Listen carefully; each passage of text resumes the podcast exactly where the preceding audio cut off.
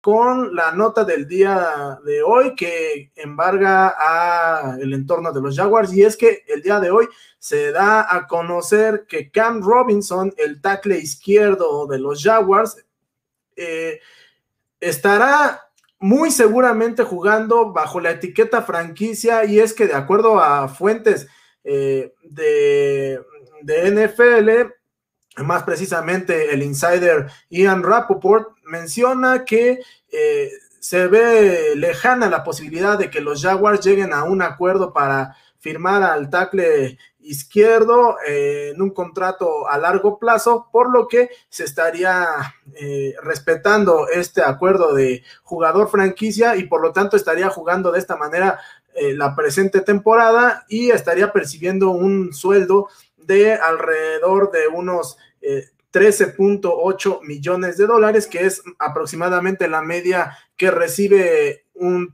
un tackle eh, estelar en esa posición, ¿no? Entonces, de ahí que eh, se tenga este, este acuerdo. Vamos a ver si al final de cuentas esto le resulta positivo a los Jaguars y Cam Robinson vuelve a mostrar algunos flashes de lo que había mostrado durante su primera temporada eh, y logra resurgir como ese tackle que, que se espera, ¿no? Si no, de todas maneras hay que mencionar que ya los Jaguars se han protegido al reclutar en el pasado draft, en la segunda ronda, al tackle izquierdo Walker Little. Así que, bueno, vamos a ver si esta estrategia le resulta positiva para los Jaguars.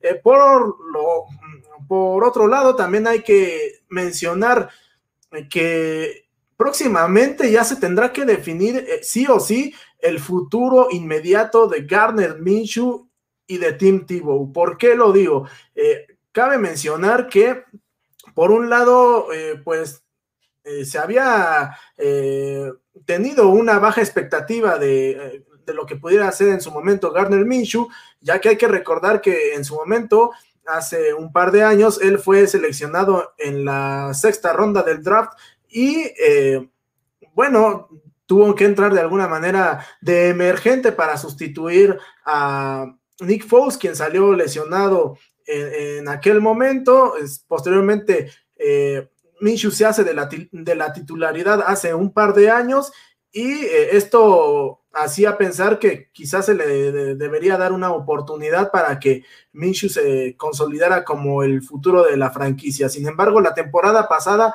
la verdad es que Minshew no tuvo una de sus mejores actuaciones y a pesar de que sus números son relativamente eh, buenos, eh, pues los resultados no lo respaldaron. Y por, y por el otro lado, eh, tenemos a Tim Tebow, que es un jugador que ya tiene casi 10 años sin jugar de manera profesional y que, pues bueno, la última vez que lo hizo, lo hizo como mariscal de campo y ahora estará tratando de probar suerte como ala cerrada, por lo que el futuro que se debe pensar es ¿qué debe pasar primero o qué pasará primero? Si un trade por Garner Minshew o que Tim Tebow se ha cortado. La verdad, desde mi punto de vista, creo que eh, vendrá primero un trade por Garner Minshew eh, y Tim Tebow. Eh, yo en un principio me había manifestado en cuanto a que seguramente sería cortado, pero así como veo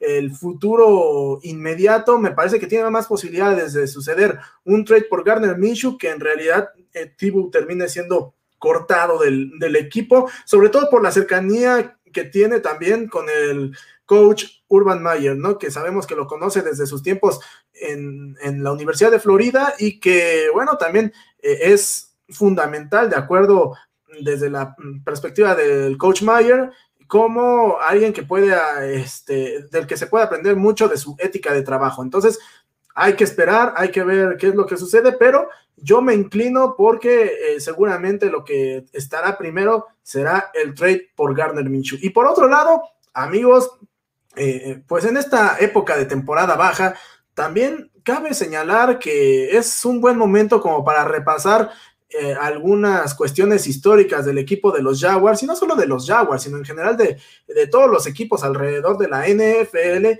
Así que eh, les he traído a ustedes, mis queridos amigos, mis queridos seguidores, una pequeña dinámica para que armemos juntos lo que consideramos podría ser un equipo ideal de los Jaguars. Así que, eh, bueno, vamos primero, armando desde el coreback hasta la defensiva.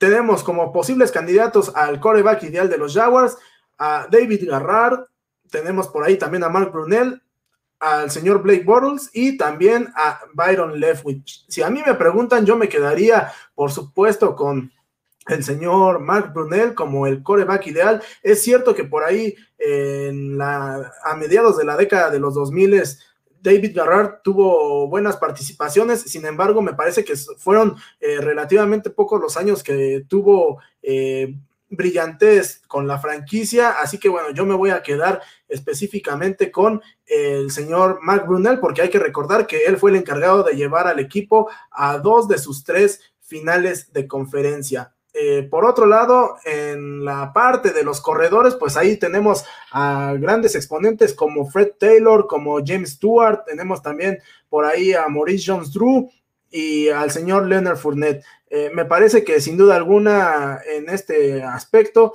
el que tiene que, o los que tendrían que estar número uno sería ya sea el señor Fred Taylor y el señor eh, Maurice Jones Drew. Sin embargo, por el impacto que tuvo, me parece que yo me voy a quedar con el señor Fred Taylor, quien además jugó más años con el equipo de los Jaguars. Eh, y bueno, para elegir un dúo de receptores, aquí tenemos a cuatro, tenemos al señor Keenan McCardle, tenemos al señor Jimmy Smith, de los cuales ya hemos hablado en anteriores ediciones, eh, tenemos a Allen Hearns y por supuesto a Allen Robinson. Yo me voy a quedar con los dos primeros. No sé qué opinen ustedes, pero sin duda alguna marcaron una muy buena parte de la historia de los Jaguars. Como a las cerradas tenemos a Mercedes Lewis, eh, Kyle Brady, a Pete Mitchell y por supuesto a James O'Shaughnessy. Yo me voy a quedar con el señor Mercedes Lewis eh, de mediados de la década de los 2000, que sin duda alguna, eh, sin que haya sido la gran estrella, pero fue parte importante en, esa, en ese equipo. Y eh, para la mejor defensiva, pues sí, me tengo que quedar definitivamente con Saxonville de 2017, una defensiva verdaderamente imponente, una defensiva eh, verdaderamente estelar y por la cual todavía suspiramos a pesar de que tiene poco tiempo de que eh, es, dejó, dejó de estar esta, esta defensiva, ¿no? Por ahí tenemos algunos saludos, eh, Sports, sportsradio.net dice saludos, dice saludos Dani, por supuesto también le mandamos saludos al buen Chacho López. Y bueno, mira, por ahí también tenemos algunas eh, algunas selecciones que hace el buen Chacho, dice Mark Brunel, Maurice Jones Drew, Jimmy Smith y Keenan McCardell. Bueno, ahí están las selecciones de, de Chacho, ya pusimos cuáles serían para nosotros, pero bueno amigos, esto ha sido básicamente todo por el día de hoy, pero no nos vamos sin antes recordarles que se queden, por supuesto, con la programación de pausa de los dos minutos, porque también tenemos otros espacios de otros equipos, así como eh, programas interesantes en donde analizamos distintas cuestiones de la NFL y bueno, ahí estamos viendo este, algunos de los, eh, de los programas pausa de los dos minutos NFL Live Classic, cuarta y veinte, pausa de los dos minutos Live NFL, Dolphins México, eh, pausa de los dos minutos Live México, pausa de los dos minutos Live NFL los días jueves y entre las videocolumnas que destacamos, por supuesto, Fiebre del Oro con Chacho López, eh, Solo Vikings con Rubén Mosquera, Brillo de Estrella, entre otras. Y recuerden suscribirse al canal. Pausa de los dos minutos, denle botón de suscribirse,